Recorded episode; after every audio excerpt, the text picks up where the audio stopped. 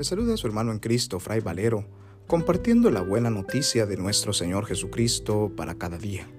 Reflexionamos hoy el Evangelio según San Lucas, capítulo 3, versículos del 10 al 18, correspondiente al tercer domingo del tiempo de Adviento. En aquel tiempo, la gente le preguntaba a Juan el Bautista, ¿qué debemos hacer? Él contestó, quien tenga dos túnicas, que dé una al que no tiene ninguna, y quien tenga comida, que haga lo mismo. También acudían a él los publicanos para que los bautizara y le preguntaban, Maestro, ¿qué tenemos que hacer nosotros? Él les decía, no cobren más de lo establecido. Unos soldados le preguntaron, ¿y nosotros qué tenemos que hacer? Él les dijo, no extorsionen a nadie, ni denuncien a nadie falsamente sino conténtense con su salario. Como el pueblo estaba en expectación y todos pensaban que quizá Juan era el Mesías, Juan los sacó de dudas diciéndoles, es cierto que yo bautizo con agua, pero ya viene otro más poderoso que yo, a quien no merezco desatarle la correa de sus sandalias. Él los bautizará en el Espíritu Santo y con fuego. Él tiene el bieldo en la mano para separar el trigo de la paja guardará el trigo en su granero y quemará la paja en un fuego que no se extingue. Con estas y otras muchas exhortaciones anunciaba al pueblo la buena nueva. Palabra del Señor, gloria a ti Señor Jesús.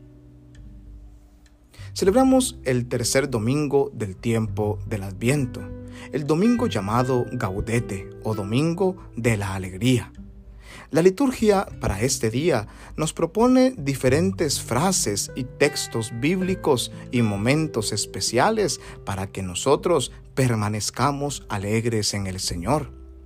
Frases como canta, hija de Sión, grita de júbilo Israel, regocíjate con todo tu corazón Jerusalén, estarán pendientes en cada una de los textos y de las oraciones propias de la Eucaristía para este día.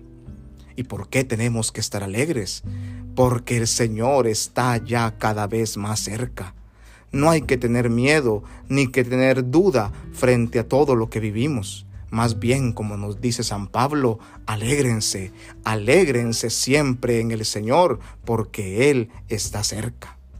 En el Evangelio que recién hemos escuchado, en tres ocasiones le preguntan a Juan el Bautista qué debemos hacer.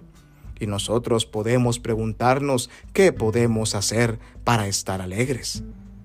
Y Juan responde que el que tenga dos túnicas, que le dé una al que no tiene, que el que tenga comida, que haga lo mismo. Es decir, que para alegrarnos de verdad en el Señor es importante compartir de lo que somos y de lo que tenemos.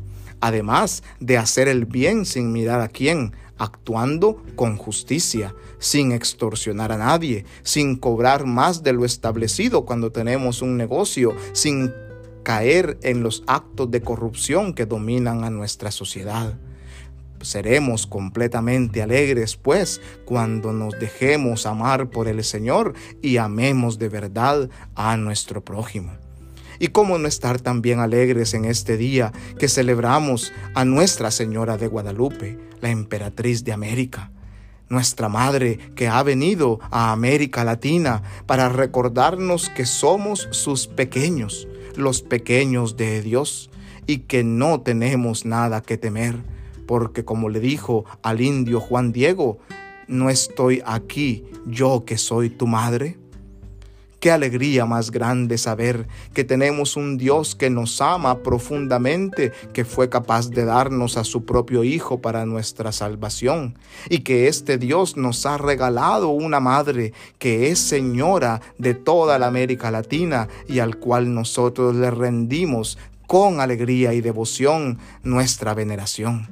Supliquemos a la Reina del Cielo, a nuestra Madre Guadalupana, que interceda por nosotros sus hijos en la iglesia y por sus hijos dispersos en el mundo, para que participemos de la alegría que el Señor hoy nos ofrece.